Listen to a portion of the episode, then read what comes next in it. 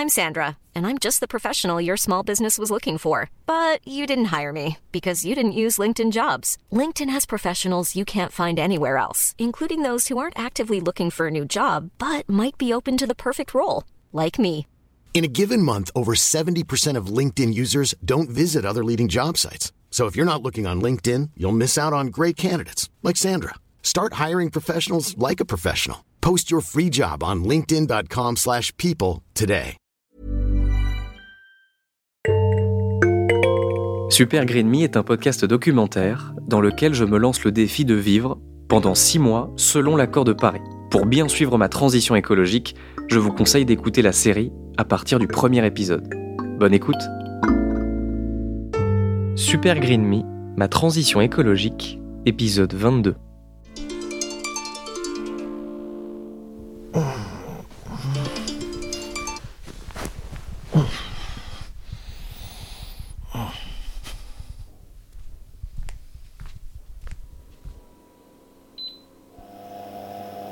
Dégâts sont nombreux, les voitures projetées en l'air se sont écrasées sur des bâtiments. Aucun mort n'est à déplorer. De violentes tornades aux États-Unis donc et des chaleurs extrêmes en Inde. Le thermomètre a dépassé les 47 degrés hier et les températures vont encore grimper dans les prochains jours. Une conséquence du changement climatique annoncé par le GIEC. C'est la pire vague de chaleur depuis un siècle et c'est inédit en cette période de l'année. Les plus importants cours d'eau sont à sec, comme la rivière Yamuna. Dans la capitale New Delhi, les températures avoisinent les 40 degrés en moyenne. Ça, c'est moi. Pas celui d'il y a quelques années, non, celui qui termine son expérience. Six mois de défi, un peu fou ou complètement con, tout dépend. En six mois, la cafetière a changé. Plus de capsules, maintenant le café est moulu, mais disons que c'est pas ça le plus gros changement. Vous le savez, je me donnais six mois pour essayer d'atteindre une empreinte carbone de 2 tonnes d'équivalent CO2 par an, empreinte qu'il nous faudra avoir d'ici à 2050 pour respecter l'accord de Paris sur le climat et limiter le réchauffement climatique à 2 degrés. Alors est-ce que j'ai réussi? Eh bien pour le savoir, j'ai recalculé mon empreinte carbone. Alors, première question, le midi je mange plutôt... Alors là ça a changé, du coup avant c'était principalement de la viande car j'adore ça, et maintenant c'est je suis végétarien avec quelques exceptions. Pour l'apéro, la cuisine et le dessert, je Bon, on va mange pas tourner 100 ans autour du pot. non, je n'ai pas réussi. Ça fait quelques semaines, pour ne pas dire quelques mois, que j'ai compris que ça serait impossible. Après six mois d'expérience, mon empreinte carbone est de 5 tonnes d'équivalent CO2 par an. Sur un plan purement comptable, c'est un échec. Je suis très loin de l'objectif.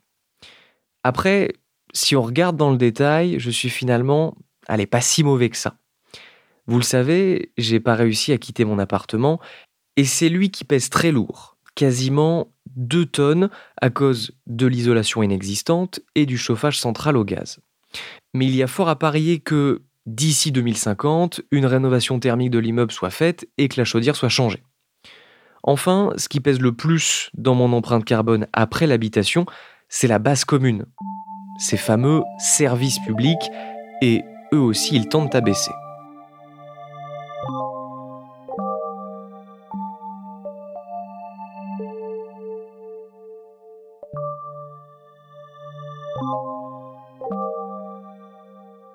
Ce serait vous mentir que vous dire que je vis ça comme un échec.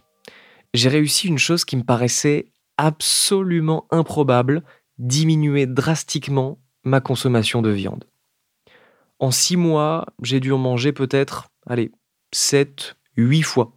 Je peux vous le dire maintenant, en me lançant dans Super Green Me, j'y croyais absolument pas. J'étais persuadé que j'allais craquer.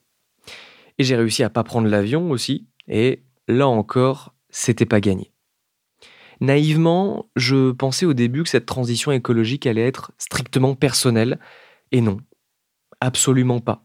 Elle influe forcément sur le couple et, dans une moindre mesure, sur les proches. Donc, quasiment pas de viande, pas d'avion, mais des vacances quand même, très très peu de voitures, uniquement quand c'est nécessaire. Et aussi, autre truc improbable, je me suis attaqué à mes déchets et j'ai commencé à composter, même si, entre nous, ça c'est quand même assez chiant. Euh, je pensais que de pas avoir un lombricomposteur chez moi, ce serait plus simple, de juste avoir à rapporter mon seau et tout, mais en fait, j'ai la flemme et je le fais pas toutes les semaines. On est donc sur un résultat euh, assez mitigé et je vais arrêter pour l'instant ce truc-là.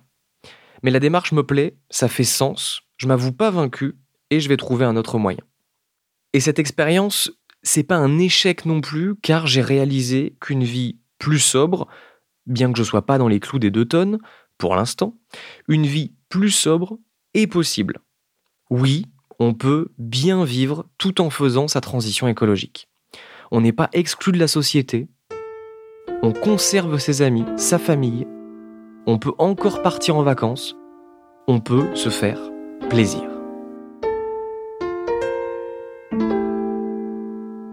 Au moment où j'enregistre ces mots, ça fait quelques semaines en réalité que j'ai terminé l'expérience. Et le début du podcast a été diffusé. Avec le recul, au-delà du résultat chiffré, je retiens plusieurs choses très importantes de tout ça. Déjà, les limites de l'action individuelle. Dire qu'il faut arrêter de prendre sa voiture à quelqu'un qui vit dans un endroit où il n'y a pas de transport en commun, pas de piste cyclable, ça n'a aucun sens. Ou si bah, moi je change d'appart, mon empreinte carbone, oui, elle va baisser, certes, mais cette passoire thermique, chauffée au gaz, elle va continuer à exister. Il faut donc voir plus loin que son empreinte carbone personnelle et faire preuve de bon sens. Poser les jalons d'un questionnement plus large. Comment faire pour changer ce que nous ne pouvons pas changer nous directement? Ensuite, ce qui me marque, c'est l'impact que ça a eu sur mes proches. La viande, j'aurais pas imaginé, mais le simple fait de savoir que ben, l'impact avec le bœuf, et moi j'aime beaucoup le bœuf, j'en mangeais énormément.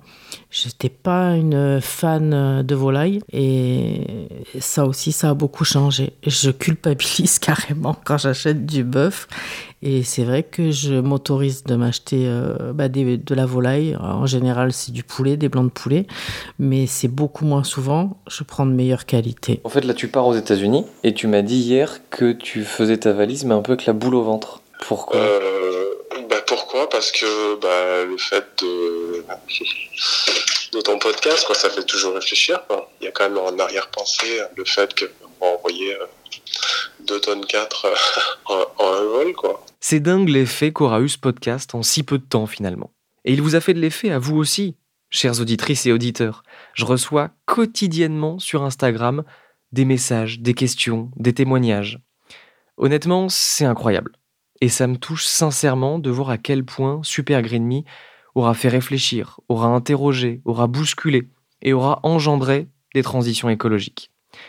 C'est la chose dont je suis le plus fier. Et ça me motive tout naturellement à continuer à faire de la pédagogie, de sensibiliser toujours plus de personnes et éviter toujours plus d'émissions de gaz à effet de serre. Parce que ce que je dois vous dire, c'est que si tout le monde a oublié qu'à la base, je devais jouer à l'écolo que pendant six mois, bah moi aussi en fait.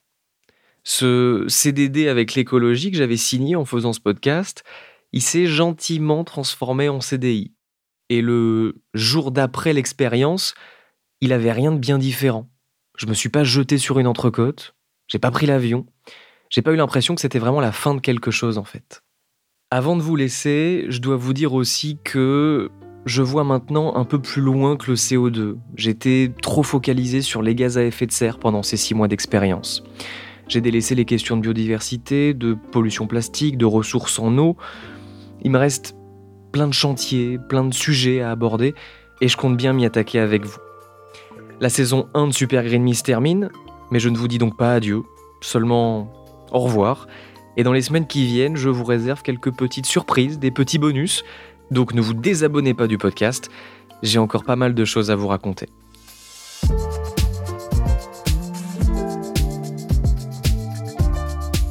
Merci d'avoir écouté cette première saison de Super Green Me, ma transition écologique.